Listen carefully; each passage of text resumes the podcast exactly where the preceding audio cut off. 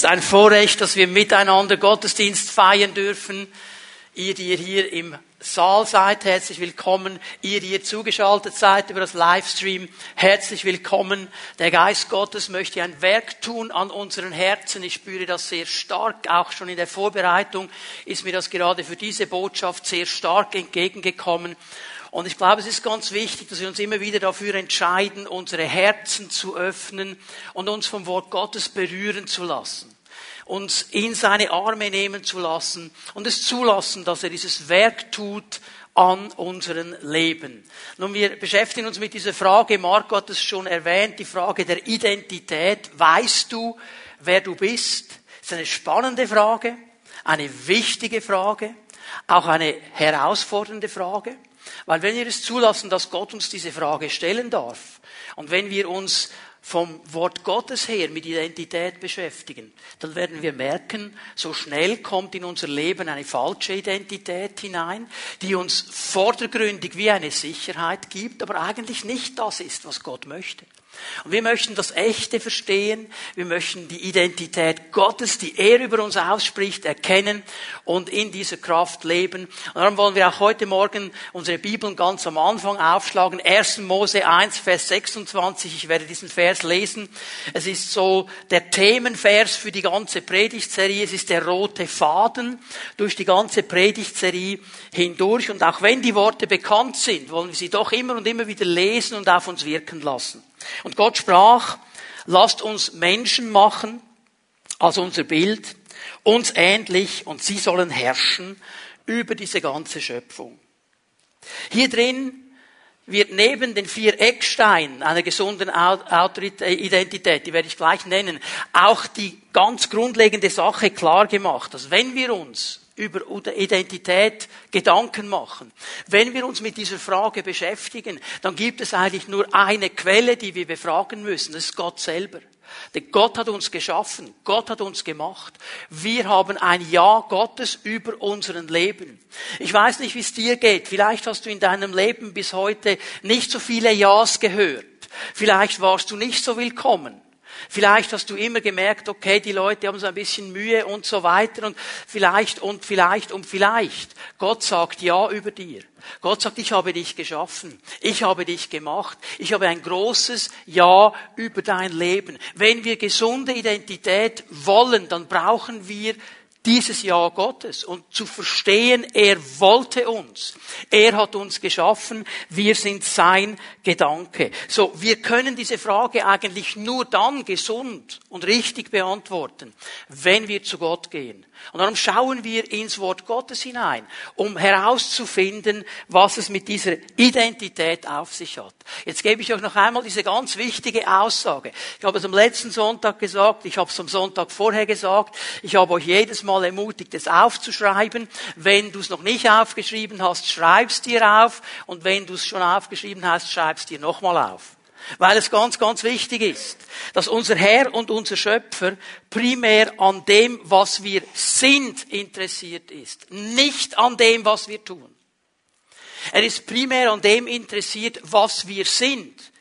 Nicht an dem, was wir tun. Und es ist gerade für uns als Menschen, die im Westen aufgewachsen sind, ganz, ganz schwierig zu verstehen. Denn wir sind von klein auf hineingenommen in eine Leistungsgesellschaft. Du bist, was du leistest. Das ist wichtig. Du musst eine Leistung bringen. Da wird ja schon bald, wenn man weiß, man ist schwanger, schon darüber diskutiert, wo das Kind dann in den Kindergarten geht. Und wie man eine Frühschulung machen kann, am besten schon mit zwei Jahren Flöte spielen und so weiter. Weil man muss ja optimieren können und man muss ja, und da muss es etwas leisten. Und wenn man nichts leistet, kommt man zu nichts. Und wir sind so aufgewachsen, das Hamsterrad der westlichen Kultur. Wenn du leistest, bist du etwas wert, hast du eine Identität. Wenn du nicht leistest, bist du nicht wert. Wenn du durchfällst, wirst du Schaden nehmen an deiner Identität. Und wir haben das auch hineingenommen in den Bereich unserer Glaubensüberzeugungen. Religion. Egal was für eine Religion, ob es christliche Religion ist, hinduistische und so weiter. Es geht immer um eine Leistung. Religion bedeutet eigentlich immer den Weg, den ein Mensch macht, um zu Gott zu kommen. Also ich muss mich richtig verhalten, ich muss die richtigen Gebete sprechen, ich muss die richtigen Opfer bringen, ich muss richtig sein. Dann, wenn ich Glück habe, werde ich bei Gott ankommen. Das ist Religion. Und wir müssen hier immer wieder festmachen, wenn wir in die Bibel hineinschauen dann reden wir nicht von Religion, wir reden von Evangelium. Das ist ein ganz, ganz großer Unterschied. Weil Gott weiß, dass der Mensch es nie schaffen wird. Gott weiß, egal was für eine Leistung wir bringen, vor ihm genügt es nie. Und der Mensch wird es nie schaffen, aus eigener Leistung bei Gott anzukommen. Und darum ist er selber Mensch geworden und ist uns entgegengekommen und reicht uns die Hand und sagt, ich habe all das auf mich genommen und ich gebe dir einen freien Eintritt in mein Reich, in meine Familie. Ich gebe dir Identität. Das Einzige, was du tun sollst, ist mir zu vertrauen, dass es so ist. Nicht Leistung. Und darum ist dieses Thema auch für uns so wichtig, dass wir nie hineinkommen in diesen Gedanken, ich muss leisten, ich muss machen, ich muss tun. Gott will, dass wir die sind, zu denen er uns geschaffen hat. Er will, dass du die Person bist, zu der er dich geschaffen hat. Du sollst sein zuerst. Du sollst verstehen, er hat mich gewollt. Und weißt du, was das Geheimnis ist der Bibel? Wenn wir lernen, in dem zu leben, was wir sind, wie er uns geschaffen hat, wird das Tun ein Ausfluss sein, ohne Anstrengung. Weil wenn ich da bin, wo er mich haben will, wenn ich der bin, der er mich geschaffen hat, dann werde ich so sein, wie er mich haben will und das wird ein Ausfluss kommen, ohne dass ich mich anstrenge, weil ich einfach das mache, zu was er mich geschaffen hat, ohne Stress. Das ist das wichtige, große Thema. Also hier, bitteschön, denken wir nicht daran, okay, unsere Identität verstehen, jetzt muss ich irgendwas leisten, dass ich da hinkomme, sondern verstehe einfach zuerst einmal, Gott hat dich geschaffen. Und er ist interessiert an dir.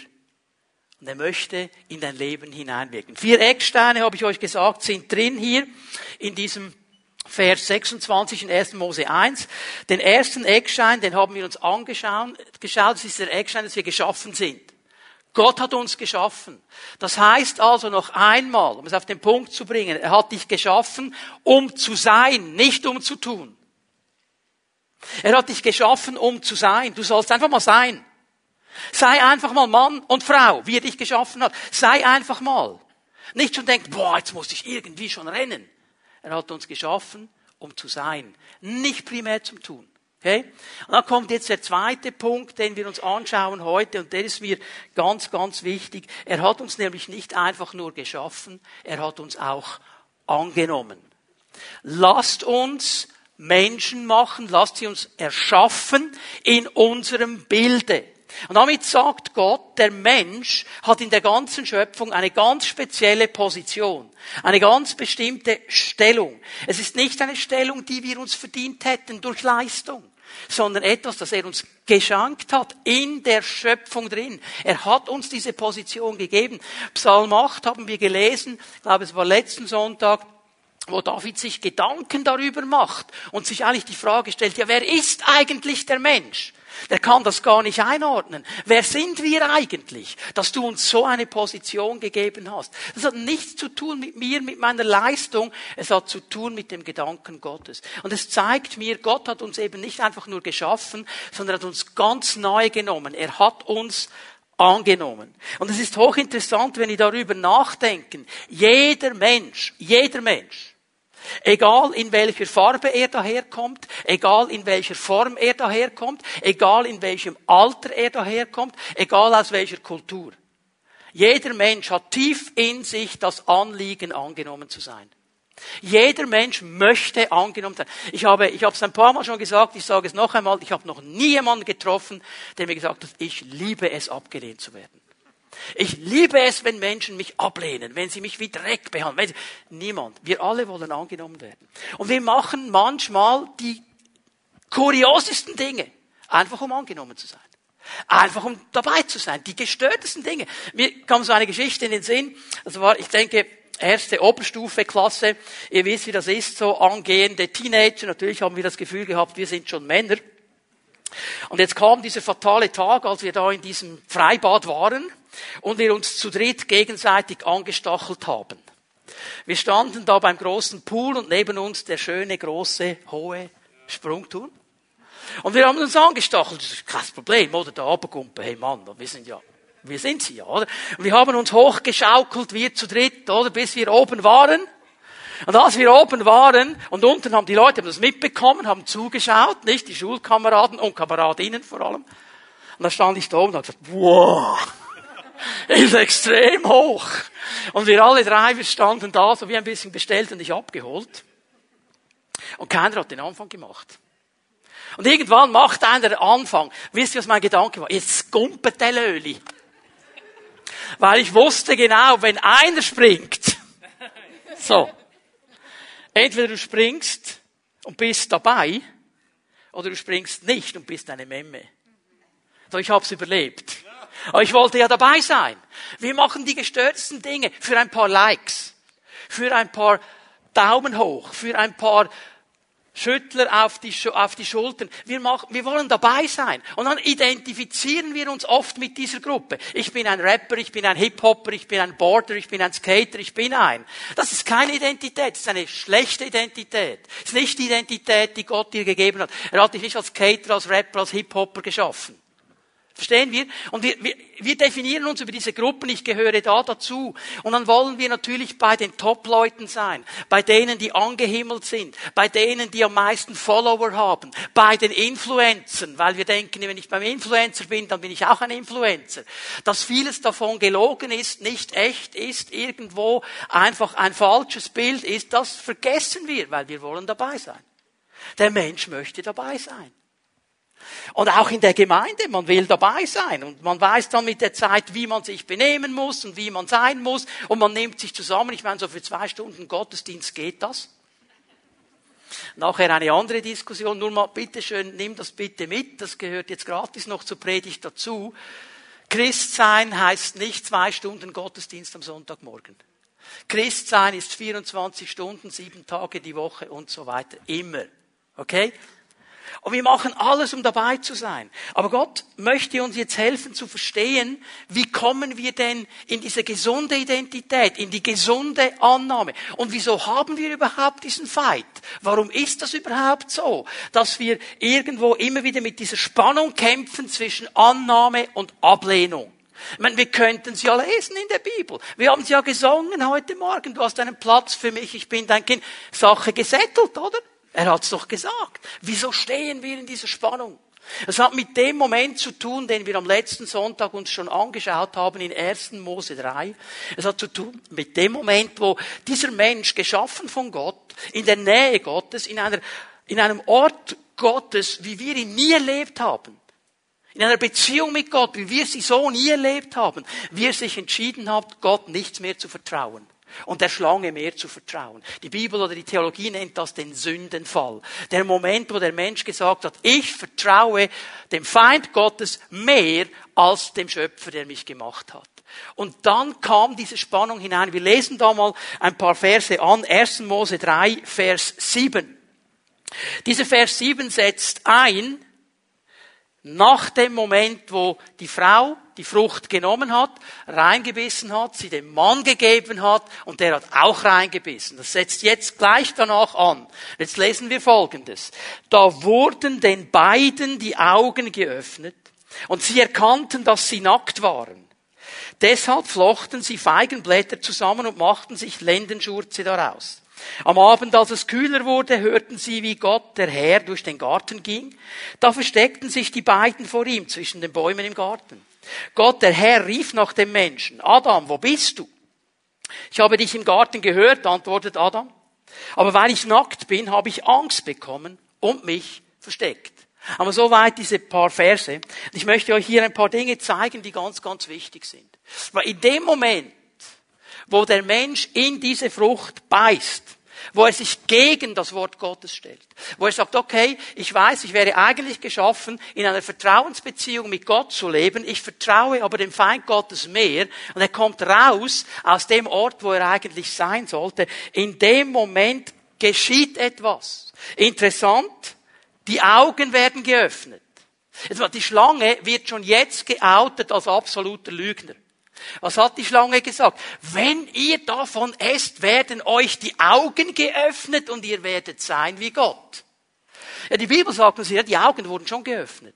Aber der Sein wie Gott kannst du vergessen. Der war überhaupt nicht da. Was geschieht jetzt? Der Mensch hat geöffnete Augen und er erkennt, wie er wirklich ist, nämlich nackt und verletzlich.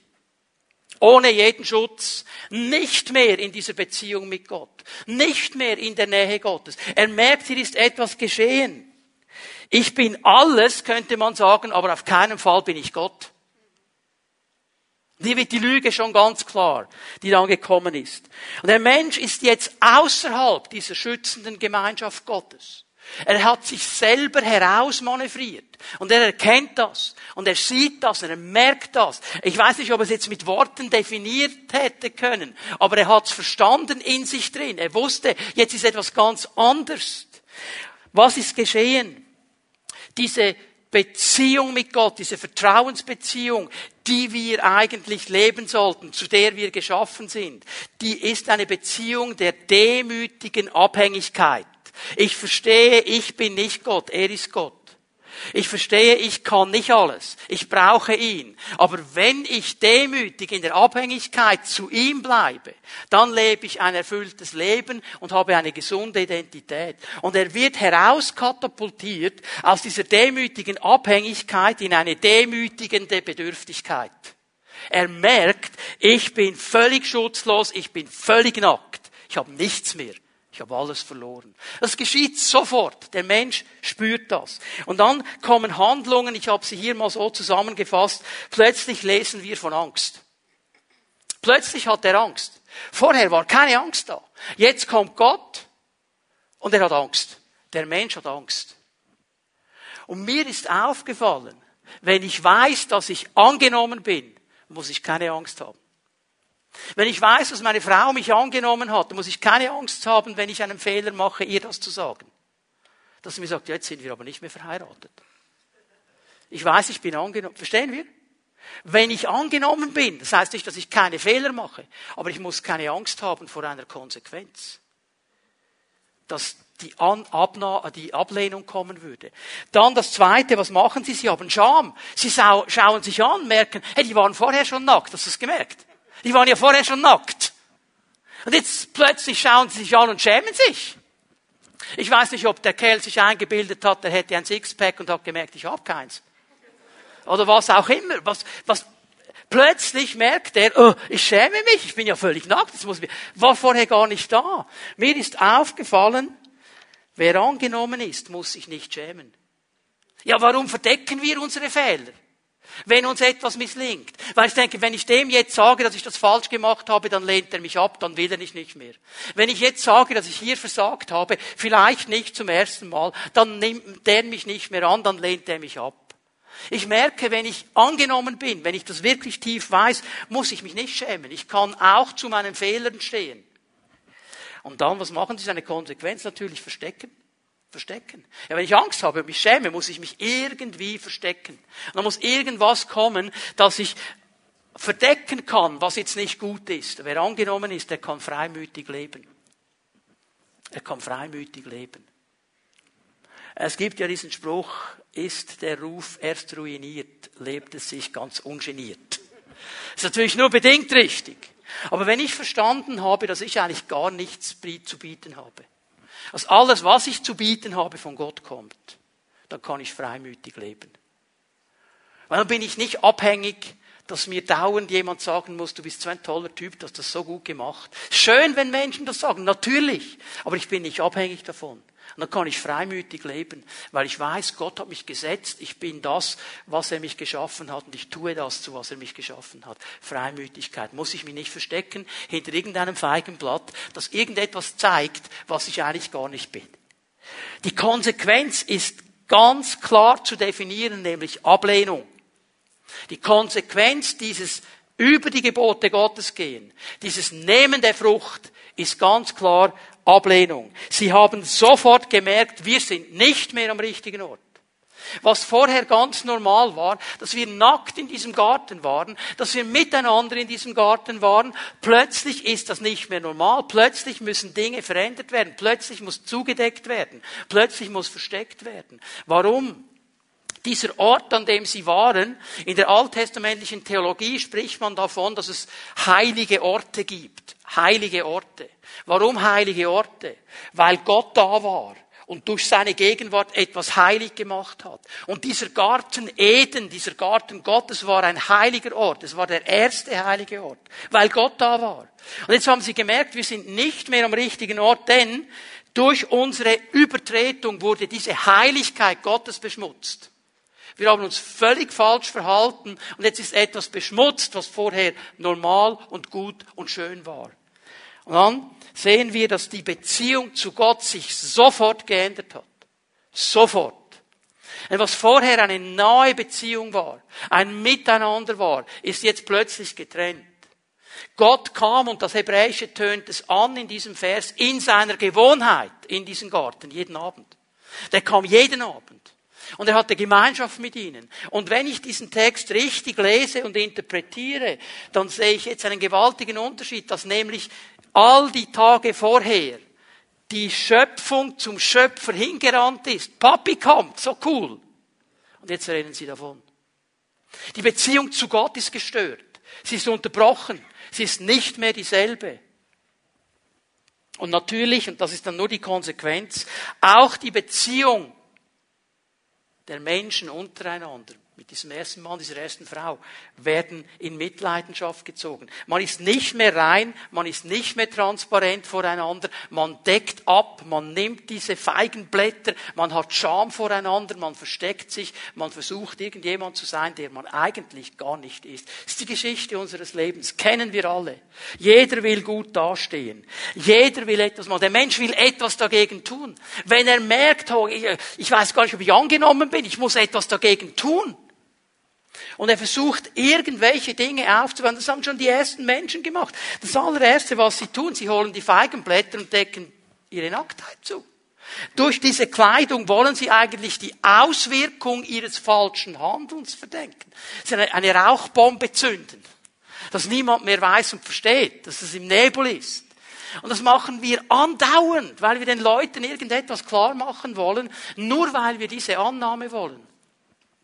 Und Gott schaut uns so oft zu und denkt, mein Sohn, meine Tochter, ich habe dich da angenommen. Warum kämpfst du um die Annahme dieser Leute? Und machst komische Dinge und verbiegst dich, nur um angenommen zu sein. Ich habe dich doch schon lange angenommen. Gott hat uns angenommen. Adam und seine Frau, sie erkennen, jetzt ist etwas anders. Sie kannten ja nichts anderes als diese Nacktheit. Aber plötzlich war das, was ganz normal war, Anders plötzlich ist Scham da. Der andere sieht mich, wie ich wirklich bin, ohne Kleider, ohne jede Runkel, jede Vorunkel, jede Hautfalte, alles. Er sieht es, er sieht es, war doch vorher schon so. Aber jetzt ist es plötzlich ein Problem. Vielleicht lehnt er mich ab, weil ich nicht so und so und so und so und so und so bin.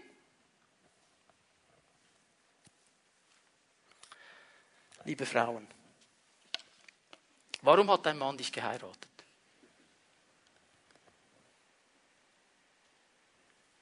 Wenn du nicht so wärst, wie er dich möchte, hätte er dich wahrscheinlich nicht geheiratet. Liebe Männer, gilt für euch ebenso. Weil ich nehme nicht an, dass hier jemand ist, und sonst kannst du nach dem Gottesdienst in die Seelsorge kommen, der mit vorgehaltener Pistole dazu angehalten wurde, Ja zu sagen. Okay? War eine freie Entscheidung. Aber manchmal haben wir das Gefühl, oh, ich muss jetzt so sein und so sein und so sein, was gerade in ist. Aber Gott hat uns doch geschaffen. Und er hat uns füreinander und zueinander geschaffen. Lass uns doch echt sein voreinander und aufhören, irgendwelche Dinge zuzudecken. Und jetzt kommt der Schöpfer in den Garten. Und denk dir mal jetzt, er weiß ja alles, er weiß ja alles. Und interessanterweise, jetzt, ab diesem Moment kannst du dann nachschauen, ich lese nicht alle Verse, jetzt stellt Gott nur noch Fragen. Stellt jetzt nur noch Fragen. Es ist nicht mehr die Diskussion miteinander, es ist nur noch Fragen. Und die allererste Frage ist, wo, wo bist du? Mensch, wo bist du? Ja, Gott weiß genau, wo er ist. Was ist geschehen? Jetzt versteckt sich der Mensch vor seinem Schöpfer. Wo vorher dieses Miteinander war, diese offene Beziehung, ist dieses Verstecken. Ich lese den Vers noch einmal. Oder die Antwort vielmehr. Die Antwort, die der Mensch dann gibt, Vers 10. Ich habe dich im Garten gehört, aber weil ich nackt bin, habe ich Angst bekommen und mich versteckt. Jetzt mal, denk mal darüber nach. Also, wer sind die ersten Leute, die dich nackt gesehen haben? Deine Eltern. Und es wäre dir noch nie in den Sinn gekommen, als zweijähriges Kind zu sagen, oh Mami. Vor den anderen Leuten hoffentlich schon. Jetzt kommt der Schöpfer, der aber genau weiß, er hat mich ja gemacht, er weiß, wie ich nackt aussehe. Oh, ich habe Angst, weil ich nackt bin. Hab mich versteckt, bin nackt. Gott der Schöpfer, jetzt kommt die große Frage, Leute, was hat er gemacht? Was hat er jemals gemacht, dass seine Kinder Angst haben könnten vor ihm oder sollten? Was hat er falsch gemacht? Nichts. Gar nichts. Und plötzlich ist diese Angst da. Plötzlich ist eine Konsequenz da. Gott, der Schöpfer, hat nie etwas getan, was in seinen Kindern Angst auslösen könnte. Nie. Und plötzlich kommt diese ganze Sache. Es ist nicht Gott, jetzt bitte hör mir gut zu. Es ist nicht Gott, der diesen Zustand auslöst. Es ist nicht Gott. Leute, der Auslöser sind wir. Du und ich, der Mensch. Wir haben das ausgelöst, nicht Gott. Das Resultat unserer Entscheidung gegen die Vertrauensbeziehung ist hier ganz klar gezeigt, Ablehnung. Angst, nicht mehr angenommen zu sein. Angst, nicht mehr zu genügen. Genau das ist hier geschehen. das ist das Tragische. Und seit diesem Moment, diese Spannung zwischen Ablehnung und Annahme, geht wie ein roter Faden durch die ganze Menschheitsgeschichte hindurch. Und Menschen haben alles Mögliche versucht, um, um die Annahme von Gott zu gewinnen und die Annahme von Menschen zu gewinnen. Aber ich möchte dir eines ganz klipp und klar sagen. Eine gesunde göttliche Identität hilft uns, diese Spannung abzubauen und immer besser zu überwinden. Es ist ein Prozess, in dem wir immer stehen. Aber wenn wir tief in unseren Herzen aufgebaut haben, ich bin geschaffen von Gott, ich bin angenommen von Gott, dann hilft uns das, das zu überwinden. Und dann werden wir immer schneller sein zu merken, was mache ich jetzt hier eigentlich? Warum, warum verhalte ich mich jetzt eigentlich so? Eigentlich blöd, ich bin ja angenommen. Wem muss ich jetzt was beweisen? Ich möchte euch nur zwei Punkte noch bringen heute Morgen. Und der erste ist nicht so schön, aber wir müssen darüber sprechen. Der erste Punkt, den ich klar setzen muss heute Morgen. Wir alle, jeder einzelne von uns ist mit Ablehnung geboren. Jeder einzelne von uns. Es gibt niemand, der sagen kann, ich habe absolut keine Ablehnung in meinem Leben. Wir alle kennen das. Ich weiß, das ist keine schöne Nachricht, keine gute Nachricht, aber weißt du was, es ist biblische Nachricht. Es ist biblische Botschaft, weil die Bibel darüber spricht. Ist es nicht interessant, dass es keinen Menschen gibt, der nicht mit Ablehnung kämpft? Das hat mich immer wieder beschäftigt, wenn ich diese Menschen mir anschaue, die menschlich gesehen alles erreicht haben. Irgendwelche Stars, irgendwelche Schauspieler, Sänger, Millionäre, Erfinder, irgendwas. Und du denkst von außen, denkst du, boah, perfektes Leben. Schöne Frau, hübsche Kinder, gesund, toll. Und plötzlich killt sich so einer, macht Selbstmord. Denke ich, was ist los? Was hat der für einen Grund? Das ist ein perfektes Leben, von außen. Und es zeigt mir, jeder Mensch hat mit Ablehnung zu kämpfen. Egal wo du stehst, egal wie du heißt, weil das in uns drin ist. Seit diesem Moment, wo der erste Mensch sich gegen Gott entschieden hat. Konstanter Kampf. Der Grund ist ganz einfach zu nennen. Wir sind von Gott getrennt. Und das möchte ich euch anhand von einigen Bibelstellen zeigen. Jesaja 59, Vers 2. Jesaja 59, Vers 2. Eure Verschuldungen haben euch von eurem Gott getrennt. Und eure Sünden haben sein Angesicht vor euch verdeckt, so dass er nicht hört. Zwei interessante Worte hier drin, Verschuldungen und Sünden, haben dazu geführt, dass wir getrennt sind von Gott, dass er sein Angesicht vor uns verbirgt. Das Wort Sünden hier ist eigentlich der Gedanke der Zielverfehlung. Also dieses ursprüngliche, ich gehe raus aus dieser Beziehung zu Gott. Ich bin nicht da, wo ich sein sollte. Ich gehe am Ziel vorbei. Eigentlich bin ich geschaffen, um mit Gott zusammen zu sein, um in dieser Vertrauensbeziehung mit ihm zu leben. Aber ich glaube den Worten der Schlange mehr. Das ist der Grundpunkt. Und aus diesem Grundpunkt, aus dieser Zielverfehlung kommen die Verschuldungen. Die Verschuldungen, das sind diese aktiven Taten, die wir dann begehen. Könnt ihr sagen, es ist Vergehen, es ist Schuld, die wir aktiv tun, weil wir das Ziel verpasst haben. Und beides zusammengenommen führt dazu, dass eine Trennung da ist zwischen Gott und dem Menschen. Dass er sein Angesicht vor uns verbirgt. Und jetzt denken vielleicht die einen oder anderen, ja, aber hm, so schlecht habe ich nicht gelebt, oder? Ich weiß, es gibt immer Leute, die schlimmer sind. Absolut. Aber jetzt muss ich dir doch Römer 3, 23 zeigen. Und in diesem Römer 3, 23 steht also ein garstiges Wort. Wir würden es gerne so lesen. Denn viele haben gesündigt. Äh, viele sind immer die anderen. Da will ich nicht mehr dazugehören. Aber hier sagt Paulus es glasklar, alle alle. Alle. Es gibt keinen Menschen, hat keinen gegeben, gibt keinen, wird nie einen geben, der nicht gesündigt hat. Hier ist die Bibel glasklar und hält uns einen Spiegel vor die Augen. Und in ihrem Leben kommt Gottes Herrlichkeit nicht mehr zum Ausdruck. Es ist jetzt verloren gegangen, sagt die Bibel. Es ist etwas verloren gegangen. Sünde, auch hier dieses Wort ist eigentlich Zielverfehlung. Es ist Vorbeigehen an dem Ziel, das Gott uns eigentlich gesetzt hat, nämlich als seine Kinder geschaffen zu einer Beziehung des Vertrauens mit ihm und in dieser Beziehung zu leben. An diesem Ziel sind wir vorbeigegangen. Wir vertrauen allem anderen. Aber wir haben oft so Mühe, Gott zu vertrauen. Und anstatt in einer Beziehung des Vertrauens mit unserem Schöpfer zu, zu leben, sind wir getrennt von ihm der Quelle des Lebens. Und das merkt der Mensch. Und er sucht einen Weg zurück. Und jetzt wird die Bibel noch klarer. Jeremia 2, schon im Alten Testament, Jeremia 2, Vers 22. Schau mal, wie kann man es noch anders sagen, aber selbst wenn du dich mit Lauge schrubbst und dich, dir noch so viel Laugensalz nimmst, der Schmutz deiner Schuld bleibt vor mir. Spruch Gottes des Herrn. Es gibt keinen Weg, das loszuwerden. Du kannst Meister Proper und was es noch alles gibt nehmen, nützt alles nichts. Chemische Reinigung nützt nichts. Egal was du nimmst, es nützt nichts. Es gibt keinen Weg, wie wir das loswerden. Absolut klar, und das kann völlig frustrierend sein, zu merken und zu verstehen, ich kann nichts tun nichts, um diese Trennung aufzuheben. Ich als Mensch kann nichts tun.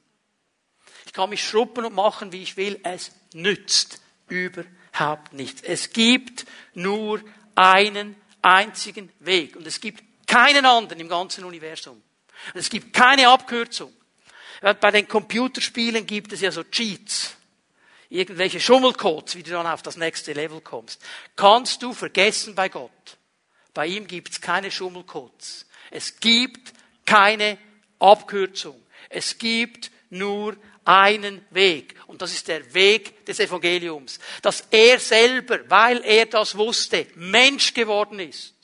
Und als Mensch unter uns Menschen gelebt hat, mit einem gewaltigen Unterschied, dass er nie etwas falsch gemacht hat, keine Sünde auf sich geladen hat, keine Zielverfehlung in seinem Leben hat. Und darum der reine, ist, der Heilige ist, dieses Opfer Gottes für die Sünde der ganzen Menschheit. Das ist der einzige Weg. Ich gebe euch hier eine ganz wichtige Bibelstelle. 2. Korinther 5, Vers 21. Den, der von Sünde nichts wusste, das ist Jesus Christus, hat er, der Vater, für uns zur Sünde gemacht Dreh dich mal zu deinem Nachbarn und sag ihm, Jesus wurde für dich zur Sünde gemacht. Und dann sagst gleich noch auf die andere Seite Retour, dass der weiß, ihn geht's auch an. Jetzt warum? Schau mal, jetzt kommt ein damit. Gott hat einen Grund dafür. Damit wir durch ihn Gottes Gerechtigkeit würden. Damit wir durch ihn angenommen sind. Wenn wir Gottes Gerechtigkeit sind, dann ist nichts an uns, das abgelehnt wird. Dann sind wir angenommen. Es ist Gerechtigkeit da. Hier ist etwas geschehen an diesem Kreuz von Golgatha, das nie ein Mensch machen könnte. Dass diese Trennung aufgehoben worden ist durch Jesus Christus. Und das Einzige, was wir dürfen, ist darauf zu vertrauen, dass dieser Jesus an diesem Kreuz meine Verfehlungen, meine Schuld auf sich genommen hat und ich im Gegenzug, wenn ich ihm das geben darf, die Gerechtigkeit Gottes bekomme und angenommen bin und aufgenommen bin. Und Leute, das hat nichts zu tun mit irgendeiner Leistung. Lasst uns mal schnell zu Römer 5 gehen. Römer 5, Vers 8. Ich gebe euch heute Morgen viele Bibelstellen, weil ich muss das mit der Bibel belegen. Römer 5, Vers 8. Gott hingegen beweist uns seine Liebe dadurch, dass Christus für uns starb, als wir noch Sünder waren. Als keiner von uns sich dafür interessiert hat. Keiner hat die Leistung gebracht, dass Gott gesagt hätte, okay, reicht zwar nicht, aber ist eine gute Leistung, jetzt komme ich, ich sehe schon, da ist guter Wille. Nein, wir waren alle Sünder. Wir waren alle neben den Schuhen, wir allen daneben. Und in diesem Moment ist Gott gekommen. Deshalb kann es jetzt, nachdem wir aufgrund seines Blutes für gerecht erklärt worden sind, keine Frage mehr sein, dass wir durch ihn vor dem kommenden Zorn Gottes gerettet werden. Darf ich es mal anders sagen? Wenn dieses Gericht kommt, dann gibt es Annahme oder Ablehnung. Und Paulus sagt hier, durch Jesus Christus kann es gar nicht sein, dass wir abgelehnt werden dass Gott zornig werden müsste. Wir sind angenommen. Wir sind angenommen. Es ist ein Geschenk Gottes. Wir sind ja mit Gott durch den Tod seines Sohnes versöhnt worden, als wir noch seine Feinde waren. Gott hat den ersten Schritt gemacht. Wir sind nicht der Auslöser. Wir waren Feinde. Wir waren Sünder. Wir haben uns nicht dafür interessiert. Und Gott ist trotzdem gekommen. Dann kann es doch gar nicht anders sein, als dass wir durch Christus jetzt auch Rettung finden werden, jetzt, wo wir versöhnt sind und wo Christus auferstanden ist und lebt. Amen. Jesus hat alles für uns getan. Jetzt gebe ich euch einen zweiten Punkt. Und das ist der positive Punkt nach dem ersten negativen. Wir alle sind durch die Wiedergeburt angenommen. Wir sind in der natürlichen Geburt auf diese Welt gekommen mit dieser Ablehnung in uns. Und jetzt gibt Gott eine Möglichkeit. Es gibt so viele Menschen, die sagen, oh, wenn ich noch einmal von vorne anfangen könnte, du kannst. Du kannst mit Jesus Christus. Er gibt dir diese Chance. Als Nikodemus, dieser Theologe, zu Jesus kommt und genau diese Frage stellt, er stellt sie ein bisschen, weil Theologen stellen Fragen nie klar. Die machen immer hundert Umwege. Und dann musst du zuerst die Umwege mal aussortieren, bis du merkst, was er will. Funktioniert bei Jesus nicht. Er wusste genau, was er will. Der wollte nämlich wissen, wie komme ich ins Reich Gottes. Und Jesus sagt, du musst von neuem geboren werden. Und er meinte damit nicht noch einmal natürlich auf die Welt kommen. Er meinte, in deinem Geist, in deinem Innern ist etwas gestorben. Das muss wieder lebendig werden. Und das ist dieses Geschenk Gottes. Wenn wir an dieses Kreuz kommen, im Geiste an dieses Kreuz, und wir sagen, Jesus, Du hast an diesem Kreuz all meine Schuld getragen, all meine Fehler getragen. Ich vertraue dir, dass du mir deine Gerechtigkeit schenkst. In diesem Moment, wo wir das beten und aussprechen vor ihm, wo wir wie ihn einladen, in unser Leben zu kommen. In diesem Moment, sagt die Bibel, geschieht eine Wiedergeburt, eine neue Geburt. In meinem Geist geschieht etwas. Und dann bin ich ein neuer Mensch, innerlich gesehen. Äußerlich verändert sich nicht viel, aber innerlich verändert sich etwas. Und dann wird das kommen, was die Bibel als Heiligung beschreibt, dass nämlich das, was in dir ist, im Normalfall immer mehr nach außen dringt. Und dein Leben wird verändert. immer mehr in das Bild Gottes. Da werden wir am nächsten Sonntag darüber sprechen. Aber hier halte ich mal fest, ein Grundkern, eine Grundidentität, ein Grundwesen dieses neuen Menschen ist, er ist angenommen und er versteht das. Ich gebe euch noch mal ein paar Bibelstellen. Epheser 2, Vers 8. Und jetzt merkt ihr, ich bin in guter Gesellschaft, weil Paulus beginnt hier noch einmal. Er sagt, jetzt muss ich euch immer wieder sagen, ihr müsst es immer wieder klar hören. Noch einmal. Durch Gottes Gnade seid ihr gerettet und zwar aufgrund des Glaubens. Ihr verdankt eure Rettung also nicht euch selbst, nein, sie ist Gottes Geschenk. Sie gründet sich nicht auf menschliche Leistung, sodass niemand vor Gott mit irgendetwas groß tun könnte. Er kommt hier so klar sagt, hey, das hat nichts mit deiner Leistung zu tun. Weil wenn es mit deiner Leistung zu tun hätte, dann hättest du noch den Eindruck, vor Gott irgendwo dazustehen und zu sagen, hey, hast du gesehen, Herr, ich bin so ein cooler Typ. Hat nichts mit mir und dir zu tun, gar nichts, ist reine Gnade. Reine Gnade. Und jetzt kommt dieser Vers 10. Denn was wir sind, ist Gottes Werk. So sind wir geschaffen. Er hat uns geschaffen. Er hat uns geschaffen. Wir sind sein Werk. Er hat uns durch Jesus Christus dazu geschaffen, das zu tun, was gut und richtig ist. Und Gott hat alles, was wir tun sollen, vorbereitet. An uns ist es nun, das Vorbereitete auszuführen. Wenn ich weiß, wer ich bin, kann ich tun, was Gott von mir will. Aus dem Sein kommt das Tun. Hier zusammengefasst in diesem Vers 10 von Paulus ganz klar. So, wenn ich kurz das auseinandernehme und was wir in unseren Herzen verstehen müssen, immer wieder, und wir müssen uns das als Westler immer wieder sagen, Leute, aus Gnade hat Gott uns gerettet. Aus Gnade sind wir angenommen. Es ist nicht Leistung. Es ist nicht, weil du so viele Bibelstellen auswendig kannst, weil du so lange Lobpreis machen kannst, weil du, weil du, weil du. Es ist einfach nur Gnade. Es ist ein Geschenk von ihm. Und er hat uns geschaffen. Wir sind sein Werk. Er sagt es hier noch einmal glasklar. Und das heißt, aus dem Sein kommt das Tun. Weil er uns geschaffen hat, können wir auch die Werke vollbringen, die er schon vorbereitet hat und in denen wir stehen können. Und wenn du dann weiterliest, ab Vers 11, habe ich hier ausgeklammert, du kannst dir, wenn du nicht dabei warst, ähm, die Neujahrsgottesdienst anhören auf YouTube. Da ging es nämlich genau um diese Verse Epheser 2, ab Vers 11. Das heißt, er hat uns angenommen und in seine Familie aufgenommen. Jetzt können wir miteinander vorwärts gehen und uns helfen und Identitätsstifter sein. Wir sind angenommen. Jetzt bitte hör mir gut zu. Ich möchte, dass wir das ganz tief verstehen. Wir sind angenommen, weil Jesus abgelehnt worden ist. Wir sind angenommen, weil Jesus abgelehnt worden ist. Jesaja 53, Vers 3. Jesaja sieht prophetisch, was mit diesem Messias geschieht.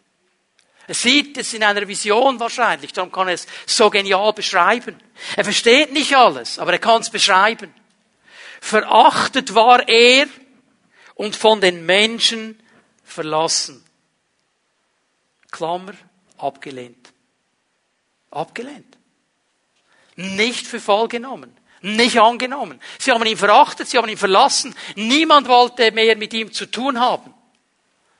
Die Jünger, bis auf einer, alle weg. Ablehnung. Ein Mann der Schmerzen, mit Krankheit vertraut, wie einer, vor dem man das Gesicht verhüllt. Das ist nicht Annahme. Wenn ich das Gesicht verhülle, also mit dem will ich nichts zu tun haben, den will ich gar nicht mal sehen. Ich will den nicht wahrnehmen. Ablehnung. Und wir haben ihn nicht geachtet. Für nichts. Dreck am Kreuz. Durch unsere Krankheiten. Er hat sie getragen. Und unsere Schmerzen hat er auf sich genommen. Wir hielten ihn für einen gezeichneten, für einen von Gott geschlagenen und gedemütigten. Abgelehnt, auf die Seite gestellt, an dieses Kreuz genagelt. Durchbohrt aber wurde er unserer Vergehen wegen. Nicht wegen ihm, wegen mir hängt er an diesem Kreuz. Unsere Verschuldung wegen wurde er zerschlagen. Auf ihm lag die Strafe, die unserem Frieden dient. Und durch seine Wunden haben wir Heilung erfahren. Weil Jesus abgelehnt worden ist, sind wir angenommen. Weil er die ganze Ablehnung des ganzen Universums getragen hat. Meine Menschen zerbrechen unter der Ablehnung, die sie persönlich empfinden. Jetzt stell dir mal vor, die ganze Ablehnung aller Menschen, die je gelebt haben, leben und leben werden. Auf Jesus. Das ist das Vorstellen. Menschen zerbrechen über ihre eigenen Ablehnung. Er hat sie alle auf sich genommen. Weil er abgelehnt worden ist, sind wir angenommen. Apostelgeschichte 4, Vers 11. Petrus predigt. Jesus Christus ist der Eckstein, den ihr Bauleute voller Verachtung beiseite geschoben habt. Ihr Pharisäer, ihr Theologen, ihr Schriftgelehrten, die ihr das Alte Testament auswendig könnt. Ihr hättet verstehen müssen, dass er der Messias ist. Ihr habt ihn abgelehnt. Ihr habt ihn nicht angenommen. Er kam in das Seine, sagt Johannes, und das Seine nahm ihn nicht an. Ablehnung. Und er sagt, und dieser, dieser Abgelehnte ist der Eckstein geworden. Er hält unser ganzes Lebensgebäude. In ihm haben wir Identität. Und dann kommt diese gewaltige Aussage, Matthias hat sie schon erwähnt heute Morgen. Bei niemand anderem ist Rettung zu finden. Unter dem ganzen Himmel ist uns Menschen kein anderer Name gegeben, durch den wir gerettet werden können. Und ich nehme mal dieses Wort angenommen hinein. Wenn wir gerettet sind, wenn wir erlöst sind, sind wir angenommen bei Gott. Nur in ihm, weil er abgelehnt worden ist. Und die Spitze dieser Ablehnung Bekanntes Wort, Markus 15, Vers 34. Um drei Uhr, das ist der dunkelste Moment des Kreuzes, schrie Jesus laut, Eloi, Eloi, lema sabachthani. Mein Gott, mein Gott, warum hast du mich verlassen? Ich sag's mal anders, warum hast du mich abgelehnt? Es ist der Moment, wo der Vater sein Angesicht wegdrehen musste von seinem Sohn. Stell dir vor, die beiden, zusammen mit dem Heiligen Geist, die Dreieinigkeit, ist euch aufgefallen, schon im ersten Vers, den wir gelesen haben, lasst uns Menschen machen. Die waren von Anfang an zusammen. Und in aller Ewigkeit war diese Beziehung nie getrennt. Nicht einmal für eine Sekunde. Man sagt ja so, wenn Leute eine gute Beziehung haben, die sind so eng miteinander, bringst du nicht mal ein Blatt in die Mitte. Da wäre das Blatt noch zu dick bei denen. Da war immer die perfekte, harmonische Beziehung. Und jetzt muss der Vater seinen Sohn ablehnen. Warum? Weil der Sohn die Sünde, den Schmerz, die Krankheit, die Ablehnung, alles, was nicht bei Gott bestehen kann, auf sich geladen hat. Und er geht durch diese Zeit. Das ist der dunkelste Moment des Kreuzes. Es scheint mir, als würde Jesus sagen, hey, dass die Jünger davon gerannt sind, kann ich verstehen. Dass die Leute das nicht verstehen, hat sie ja gesagt am Anfang schon, als sie ihn gekreuzigt haben, sie wissen nicht, was sie tun. Vater, vergib ihnen. Aber dieser Moment, wo der Vater sagen muss, Sohn, ich muss dich ablehnen, du hast die Sünde der ganzen Welt auf dich. Und weil er abgelehnt worden ist, bist du und ich angenommen. Das ist die gute Botschaft des Evangeliums. Das ist die gute Botschaft. Weil Jesus verworfen wurde, weil er die Ablehnung für dich und mich getragen hat, können wir angenommen sein. Haben wir diese Grundannahme von ihm? Haben wir diese Grundidentität, dass wir nicht nur von ihm geschaffen sind, sondern eben angenommen?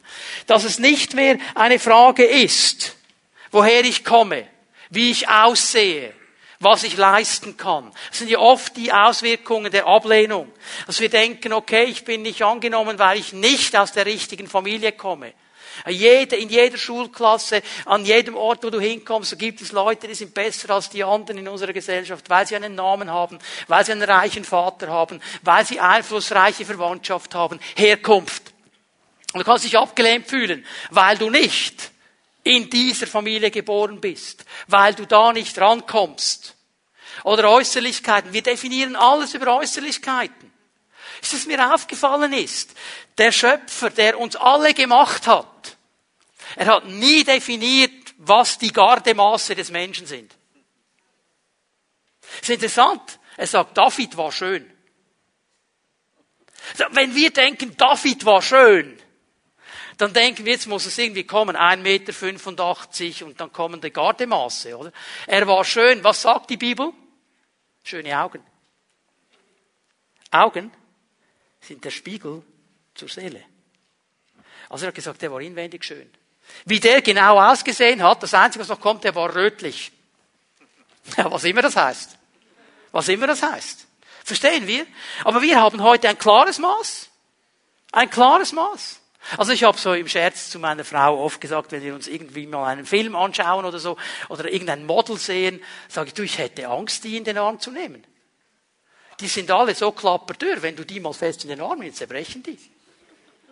Das ist heute ein Ideal und alle wollen so sein, hungern sich halbe zu Tode und die anderen sind dann zu dick und die anderen sind zu dünn und die anderen sind zu Äußerlichkeiten. Und wir kommen und sagen, Herr, wieso hast du mich nicht? Das ist eine Frechheit, wisst ihr das? Weil Gott hat gesagt im Psalm 139, ich habe dich wunderbar geschaffen. Wer definiert jetzt hier eigentlich?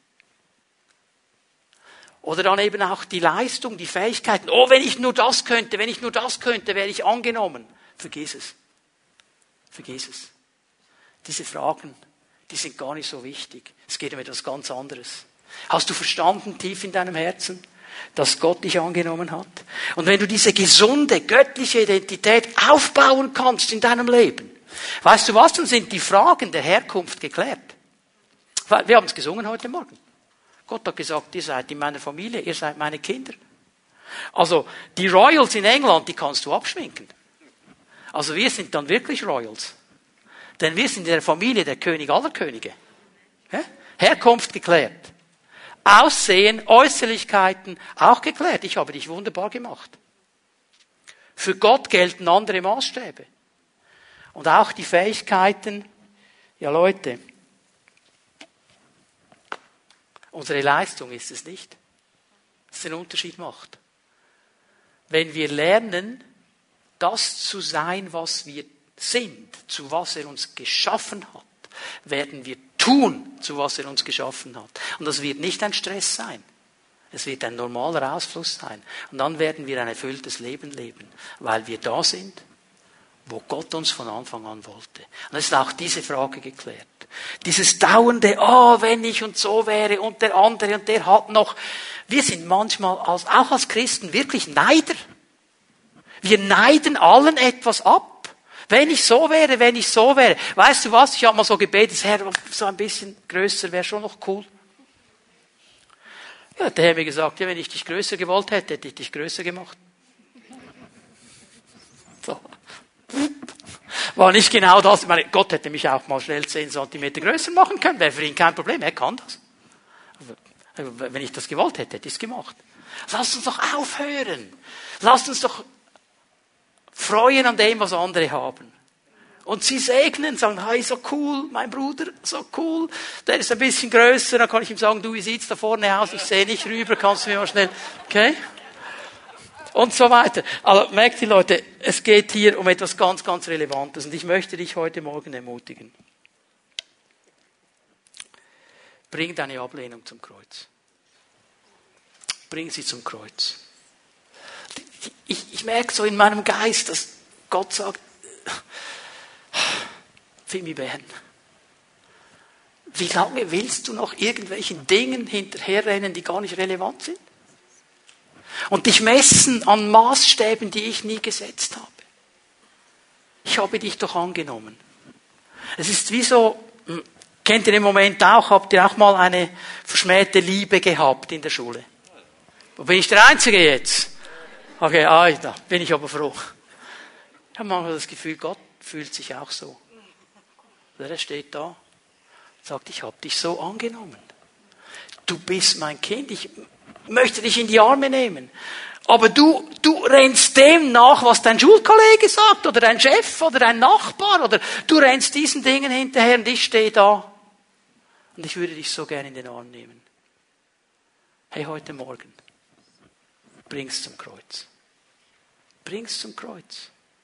Und setz einen Punkt, schlag einen Nagel ein in dein Leben und sag, ab heute Morgen will ich etwas verändern. Ich will lernen, in dieser Identität Gottes zu leben. Angenommen von ihm. Weil ich weiß, er hat mich geschaffen, er hat mich angenommen. Und das wird einen Unterschied machen. Darf ich euch einladen, aufzustehen? Die Lobpreise, ich lade Sie ein, nach vorne zu kommen. Lass uns einen Moment still werden vor dem Herrn. Ich möchte dich einladen, dein Herz zu öffnen für das Wirken des Heiligen Geistes. Ich weiß ganz viele Menschen. Du hast schon während der Verkündigung gemerkt, hier ist ein Moment, wo ich eigentlich einer Annahme hinterherrenne, die gar nicht wichtig ist. Du bringst sie zum Kreuz heute Morgen. Dann gibt es andere, die sagen, oh, fällt mir nichts ein, bei mir scheint alles top zu sein. Dann lass doch jetzt mal den Heiligen Geist in dein Leben hineinsprechen. Lass es zu, dass er dich anspricht. Lass dich herausfordern. Ich möchte dich einladen, diese Ablehnung ans Kreuz zu bringen. Für einige ist es ganz viel Ablehnung. Für andere ist es ein Bereich ihres Lebens. Es kommt nicht darauf an, ob viel oder wenig. Es kommt darauf an, einen Schritt zu machen. Und es bedeutet auch einen Schritt zu machen, weg von der Vergangenheit, hin zu dem, was Gott für dich bereithält. Ich möchte das heute Morgen so machen. Ich möchte dich einladen. Also wenn du sagst, hier ist Ablehnung und die gebe ich ans Kreuz heute Morgen, dass du jetzt hier nach vorne kommst. Lade dich ein, jetzt hier nach vorne zu kommen. Und wenn du zu Hause bist am Livestream und sagst, ich habe Ablehnung, die will ich zu Gott bringen, dann steh einfach aus, streck deine Hände auf. Komm einfach hier nach vorne, wenn, wenn du sagst, das ist mein Anliegen, ich will diese Ablehnung ans Kreuz bringen. Ich will nicht mehr so weitergehen. Ich will, dass sich etwas ändert. Spüre, dass der Herr noch zieht. Er zieht noch Menschen. Ich warte noch einen Moment. Hab den Mut, hier nach vorne zu kommen. Gib es am Kreuz ab. Wir wollen das so machen heute Morgen. Ich lade dich ein, kommt doch ein bisschen näher hier nach vorne. Und auch hier, wenn ihr zu Hause jetzt steht, den Livestream mitverfolgt, sagt, hier ist Ablehnung, die ich ans Kreuz bringen möchte. Ich lade euch ein, die Hände auszustrecken zum Herrn. Und ich möchte ein Gebet sprechen und Gott einladen, dass er begegnet dass er freisetzt, dass Neues geschieht, dass Identität gestärkt wird und du ganz tief und gegen jeden Zweifel in deinem Herzen verankert weißt, ich bin angenommen. Ich bin angenommen von Gott. Ob du hier bist im GZH, ob du zu Hause bist, vor deinem Bildschirm, Gottes Geist wird wirken. Lass uns die Hände ausstrecken zu ihm. Himmlischer Vater, ich danke dir aus tiefstem Herzen, dass du uns nicht einfach in dieser Ablehnung gehalten hast, sondern deinen Sohn Jesus Christus geschenkt hast.